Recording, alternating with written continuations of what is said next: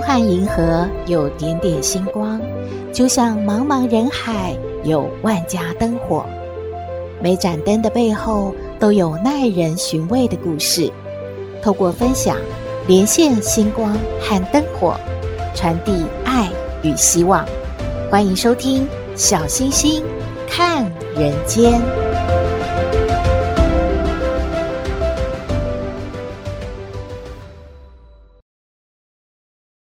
各位好朋友，大家好，大家平安。节目一开始要先感谢好朋友们的关心，小星星的感冒好了。另外呢，也感谢好朋友们帮我们推荐许多新加入的听友呢，对于可爱姐姐说原住民族的故事，还有鬼故事，都非常的支持。再次的感谢大家。前几天立冬了嘛，很多好朋友都说啊，要开始来吃补了。连姜母鸭的店呢、都提早在立冬的那天下午就开始营业了呢。立冬节气的到来，真的就代表着冬天已经来了嘛？草木凋零，蛰虫伏藏，万物活动趋向休止，阳气潜藏，阴气极盛。以冬眠状态养精蓄锐，为了春天来临呢，来做准备了。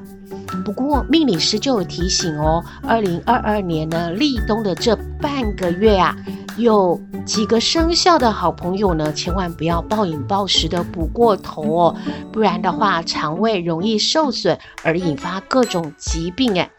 是哪几个生肖呢？是属虎、属蛇、属猴和属猪的朋友们。不过小星星感觉不是这四个生肖的好朋友，也是不要补过头啦。所谓的补冬呢，是因为古人认为冬季的天气比较寒冷，需要补充营养。冬季进行食补呢，是为了抵御冬天的严寒，补充元气。不过现代人营养比较充足嘛，看个人身体的状况啊，还有平时饮食的状况，也不一定要在冬天特别去吃比较补的食物啦，以免补过头反而不好的。那么什么叫做补过头？身体会出现哪些症状呢？医生就说嘴巴破啦，咽喉痛啦，牙龈出血啦，头晕啊，睡不着，或者是。嗯，睡得很浅，很容易醒。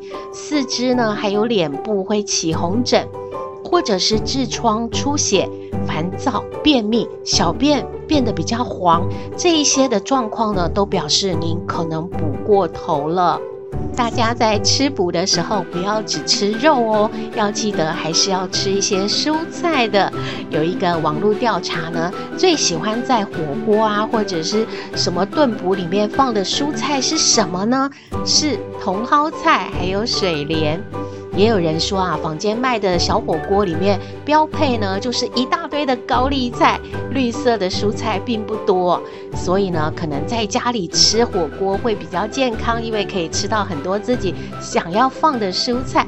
小星星感觉都好啦，总是要吃一些菜的，不要只吃肉，这样子呢，营养才会均衡哦。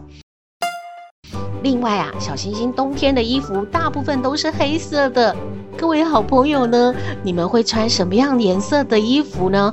据说冬天适合要多穿红色、粉红色、紫色、紫红色，还有橘红色等暖色系的衣服诶，因为穿着颜色鲜艳亮丽呢，就感觉自己比较活泼开朗。而且要选择那种质量呢比较松软舒服的衣服，让自己啊摸起来也觉得好愉快哦，整个心情啊就美丽起来了。因为神采飞扬啊，好运气就会跟着来喽。以上的资讯提供您参考。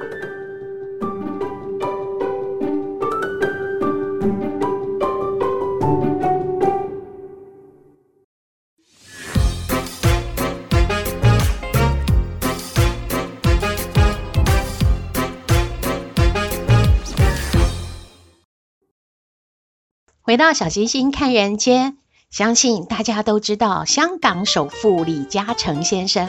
我们先来说说这位首富的小故事。有一次，李嘉诚宴会结束，走出了饭店，伸手呢从口袋里面要拿手帕的时候呢，有一个港币啊，一个铜板掉了出来了，就一直滚滚滚滚滚，滚到了水沟里面了。当这个李嘉诚想说要不要去把这个铜板捡回来的时候呢，饭店的服务生啊，赶快啊！一个箭步上去，怎么可以让首富来捡铜板呢？当然是小弟我来啦！他就把那个铜板捡起来，然后擦干净之后呢，就交还给李嘉诚了。李嘉诚收回了铜板，就打开皮夹，拿出了一百块钱的港币哦，他就谢谢那个服务员帮忙。大家觉得说，这这这也太亏了吧？这个铜板没多少钱啊，怎么你要给这个小弟一百元来酬谢呢？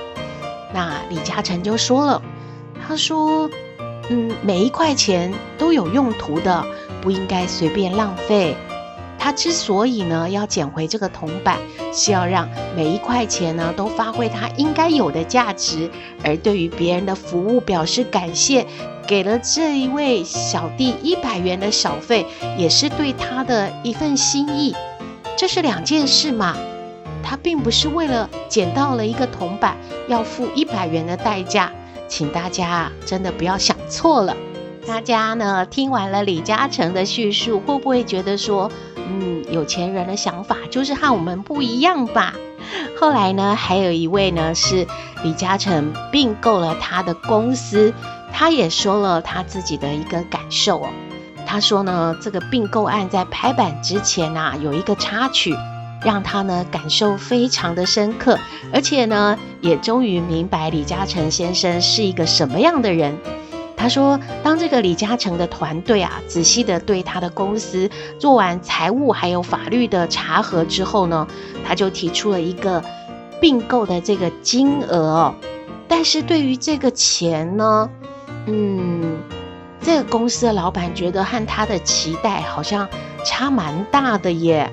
可是啊，他们坚持呢，就是要用这个金额来进行交易，所以他很为难，因为他也需要用钱，才想到要把公司呢让李嘉诚给并购的。但是这个金额实在他不能满意啊，那么怎么办呢？因为他不肯同意呢，李嘉诚的团队呢也不敢就这么决定，所以呢，他们最后还是把这个呃讨论结果带回去来呈报李嘉诚。李嘉诚听完了这个团队的解释说明，还有这个要被并购公司的老板的意见之后呢，他就说了一句话：“我们不只是买公司哦。”更是买一群团队呀，对人的事就别太计较。并购案啊，就按照这个老板他的想法，这个金额就成交吧。这可是人家花了很多年心血经营出来的公司，我们不能委屈人家的。嘿。事情也太顺利了吧！于是呢，这个老板就把自己的公司呢被李嘉诚的团队并购成功了。还有一个故事呢，是一个建筑商他所说的亲身的经历。他说，他感觉精明的最高境界呢是厚道，也能够呢用这个厚道去影响别人哦。这位建筑商啊，我们就叫他林先生。他年轻的时候呢，他就很精明哎，他在啊业内啊著称的就是每一毛钱都算得非常的仔细，非常的精明哎。那个时候他的生意做得很好，而且他很有商业头脑，做事呢也成熟干练。但是啊，他打拼了好几年啊，大家感觉就是知道他是一个精打细算的人。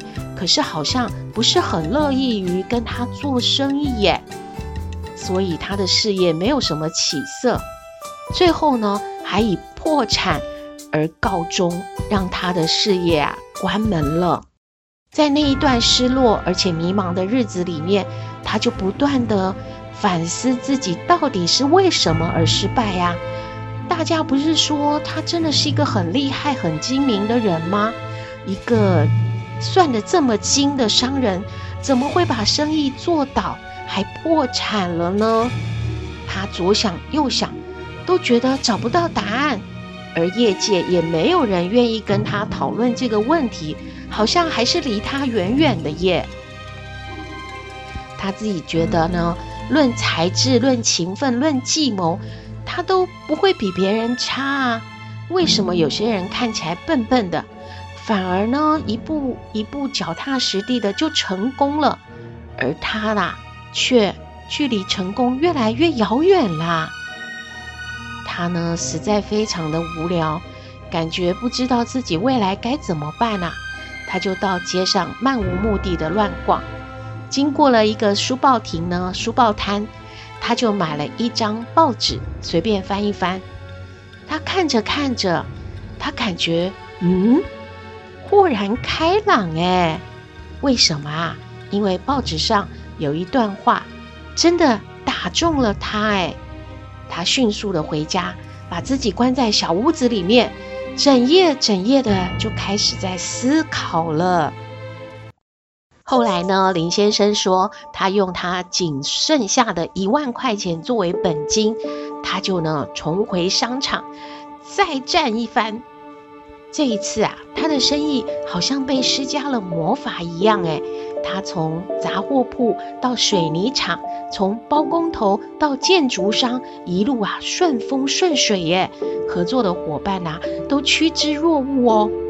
短短的几年之内，他的资产就突飞猛进到一亿元了！哇，他创造了一个商业神话。还有很多的记者就追问他：“你怎么会东山再起的？有什么秘诀呀？”他只透露了四个字，就是只拿六分啊！这什么意思啊？又过了一年呢，他的资产像滚雪球一般越来越大了。再一阵子啊，他已经有了一百亿台币的资产了。他真的是一个成功的商人，很多人都邀请他去演讲啊。有一次，他来到了一个大学演讲，这中间呢，很多的学生都提问，就问他说：“哇！”你怎么那么厉害？从一万块钱的资本变成现在有一百亿的资本，到底是为什么？有什么秘诀？快教教我们啊！我们年轻人啊，将来入社会就要以你为榜样呢。这个林先生呢，就笑着请大家安静下来，就对大家说：“因为我一直坚持少拿两分呢。”啊，这这在说什么？大家都听不懂哎。这一些啊，莘莘学子很渴望成功的眼神啊，就一直在期待说：“林先生，你快多讲一些吧，到底怎么样才能够像你这么成功呢？”林先生就说了：“当年我在街头看见一张采访李泽楷先生的这个报纸，这个报道我读完之后很有感触。”你们知道李泽楷就是李嘉诚他的儿子吗？那在这个报道里面，记者就问李泽楷说：“你的父亲李嘉诚究竟教会你怎么样去赚钱呢？有没有什么秘诀可以分享啊？”李泽楷就对记者说：“我的父亲从来没有告诉我赚钱的方法。”他只教我一些做人处事的道理啊。这个时候，记者就很惊讶啦。林先生说：“你们一定也很惊讶吧？你们猜李泽楷怎么回答呢？”李泽楷说了：“父亲叮咛过我，你和别人合作，假如你拿七分是合理的，八分也可以，但是我们李家拿六分。”就够了。诶，这什么意思呢？原来啊，李先生说呢，他之前做生意呀、总是把成本利润都算得很精。如果有一点闪失，绝对是先牺牲合作厂商的利润，他一点都不肯损失。他看了这一段访问之后啊，他才明白，原来是这样，都没有人要和他合作了嘛，他的生意就越做越少，后来就完全没有案子可以做啦。而这篇报道里面写着，李嘉诚呢总是让别人多赚两分，所以每个人呐、都知道和他合作呢都会赚到便宜，所以更多的人愿意和他合作。如此一来呢，虽然他只拿六分，但是生意却多了一百个。假如拿八分的话，一百个就会变成五个了。林先生最后啊就跟大家说了：“同学们。”我最初犯下的最大的错误就是太精明，算得太精了。我总是千方百计啊，从对方身上多赚钱，以为赚的越多就越成功。结果呢，我是眼前看来有赚到了一点小钱，但是我输光了未来。我没有想到，其实赚钱是大家一起赚。才会赚到钱的。演讲结束之后呢，他从包包里面掏出了一张泛黄的报纸，而这张报纸啊，正是采访李泽楷的那一张报道。他告诉大家说，多年来他一直珍藏着，而且呢。他不断地在看着这张报纸，提醒自己，钱是要大家一起赚的，绝对不能吃独食，以为自己赚了，把别人呢都打趴了，把别人的钱都抢过来，就是成功了。所以啊，他随时都看着他在这张报纸上写的几个字：七分合理，八分也可以。但是我只拿六分，他说呢，这就是他一百亿的起点，和大家分享喽。哦，精明的最高境界就是厚道啊，算得再精都没有比厚道来得好呢。故事说完了，希望您喜欢今天的故事，也欢迎您和我们分享您的感觉喽。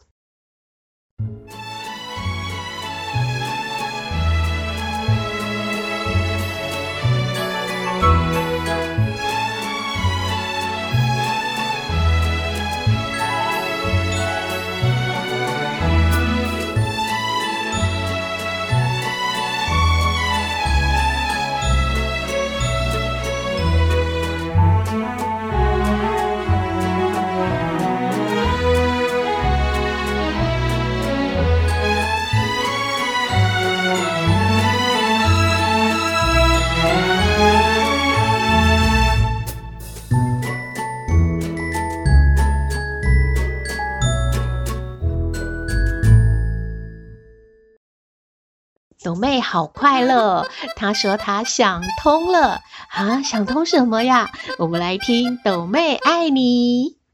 我是抖妹，有人说我很特别，有人说我无厘头，都没关系啦。我妈妈说我天真可爱又善良，还有抖妹爱你哦。阿妈，阿妈，阿妈哦，人家回来喽！好开心哦！哒啦啦嘟嘟嘟嘟嘟嘟。哎呦，是晃学比上学开心啊！妈知道了啊！哈，今天是怎样？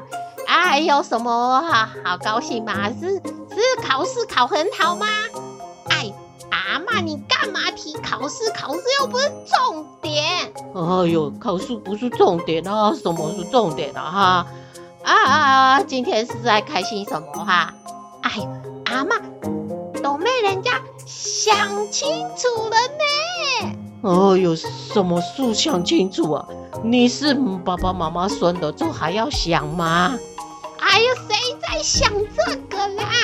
人家今天哦，老师有教那个字哦。哦，豆妹好想通了啦。阿嬷，你知道那个“病”字边吗？就是生病的“病”啊。好多字哦，有这个边哦，都是有问题的哟。只是什么叫做有问题哈、啊？就是这些字啊，都代表身体有状况嘛。比方说生病的病啊，痔疮的疮啊，发疯的疯啊，还有什么肺痨的痨啊，还有一个字叫做瘦，瘦是病哎。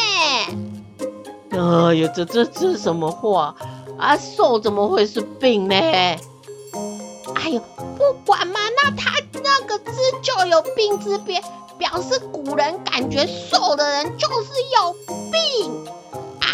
你阿妈知道那个胖吗？啊啊，阿妈知道啊，就是一个月一个半嘛。哎呦，那个是肉字边，就是有这个边的，什么肝胆肠胃啊、肚肚啊、胖啊。都是很好的字呢，都是吼、哦，就是人体的器官啊，什么都很正常啊。然后啊，一个肉一个半啊，就是胖啊。那那是怎样啊？哎呦，啊，爸你很笨呢，就是说胖是正常的，胖啊是。表示才是那个健康，而且啊，一般人都会感觉哈、哦，胖比瘦哦来得好，古人就这样认为，才有这个字嘛。然后，哎呦，阿妈不知道什么肉啊，阿妈只知道哦，一个月一个半呢、啊。好好的，嗯，阿妈这样想也可以，就是说拿那个月亮啊，半个月亮不是，就是十五的时候啊。月亮啊，有圆圆，那月亮胖胖，不是要给人家很温暖、很圆圆、很圆满的感觉，也是很好的字呢。所所所以现在是怎样啊？讲重点。哎呦啊，妈，你的脑筋都没有再转，意思就是说瘦是病，胖是正常啊。抖妹人家终于知道了，知道想通了，就是啊啊，妈，爸爸妈妈都不要嫌抖妹胖啊，抖妹是人家是正常的哦。哎呦，这什么道理啊？还有就是啊，其实啊，抖妹就是天使，天使是有翅膀嘛，那现在还没有办法飞上去，就因为体重有一点重嘛，这也没关系，因为天使留在人间还还是很可爱的嘛，对吧？哎呦，阿妈完全听不懂啊，阿妈感觉我不了解你的明白哦。